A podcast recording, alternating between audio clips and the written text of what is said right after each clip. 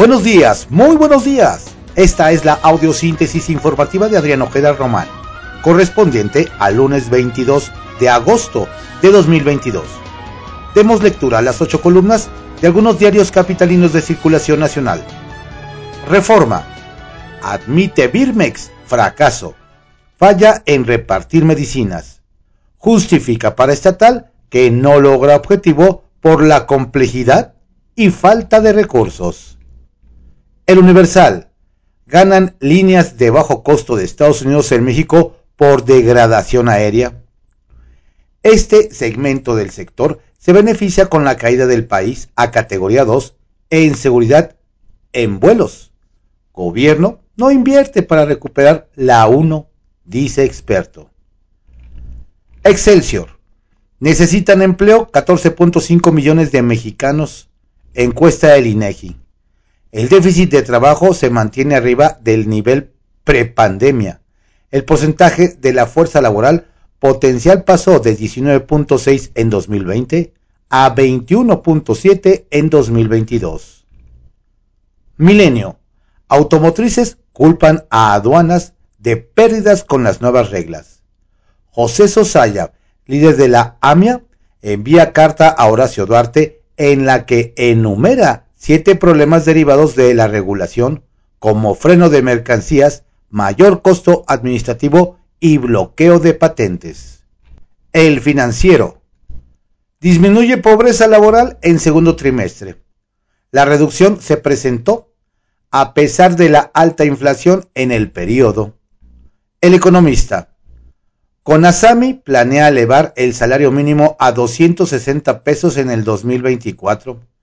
Implica aumentar 50% del, del mínimo en los próximos dos años inflación y efecto como la guerra de Ucrania y energéticos caros obligan a replantear la meta que es de 226 pesos al cierre del sexenio.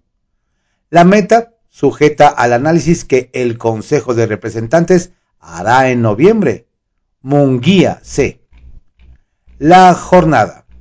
Encabezó Tomás Herón, torturas en el caso Ayotzinapa. Revelaciones de Bernardo Cano, su exsecretario particular las aplicó a cuatro detenidos para urdir la verdad histórica.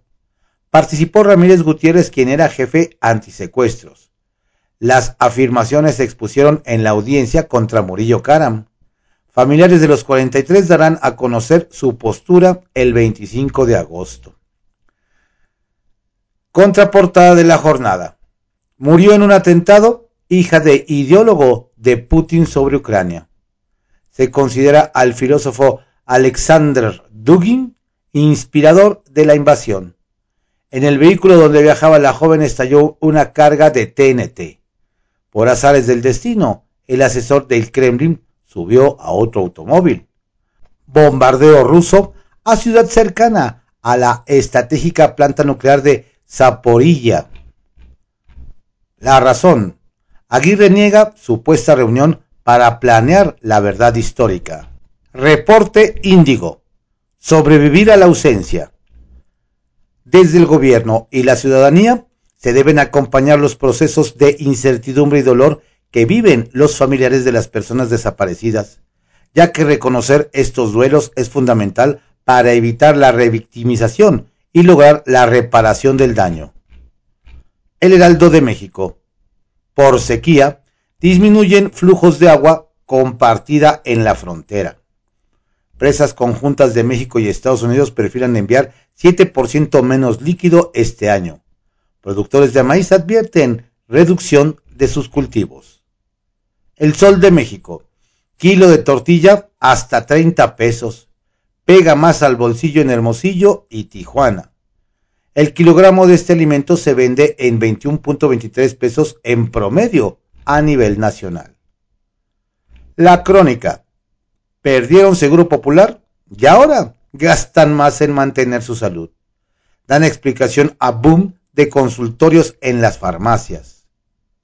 Diario 24 horas. Exige IP parar y no minimizar violencia. Inseguridad congela inversiones. Coparmex. Los problemas que genera la delincuencia organizada no solo originan gastos para prevenir o reparar los daños, también incluye pagos por extorsiones. Cada vez nos cuesta más a las empresas protegernos, es un costo que al final del camino repercute en los precios de los productos. Ignacio Manjarres, presidente de la Comisión de Seguridad y Justicia de la Confederación Patronal de la República Mexicana. Diario contra réplica. Aeropuertos de Obregón y Guaymas van a CEMAR. El presidente anunció que la Marina creará una empresa de administración. Ay.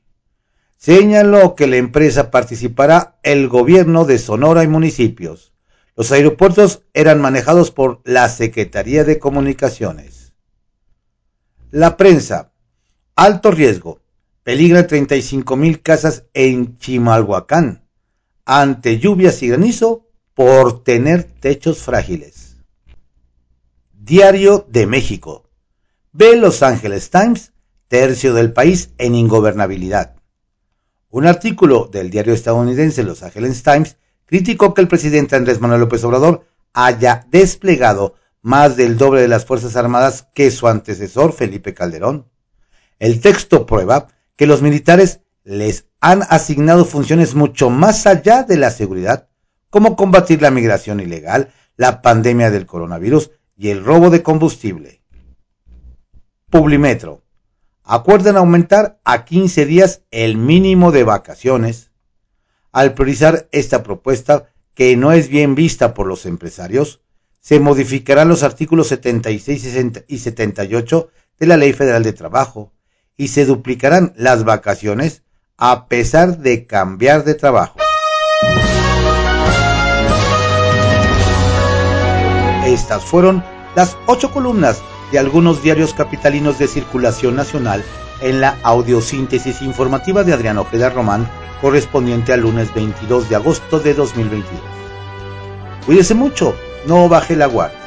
Y le recordamos que hoy a partir de las 8 de la noche en www.cconoticias.info y en diversas redes sociales está el programa que cada lunes transmitimos, Cuña Electoral. Saludos cordiales de su servidor, Adrián Queda Castilla.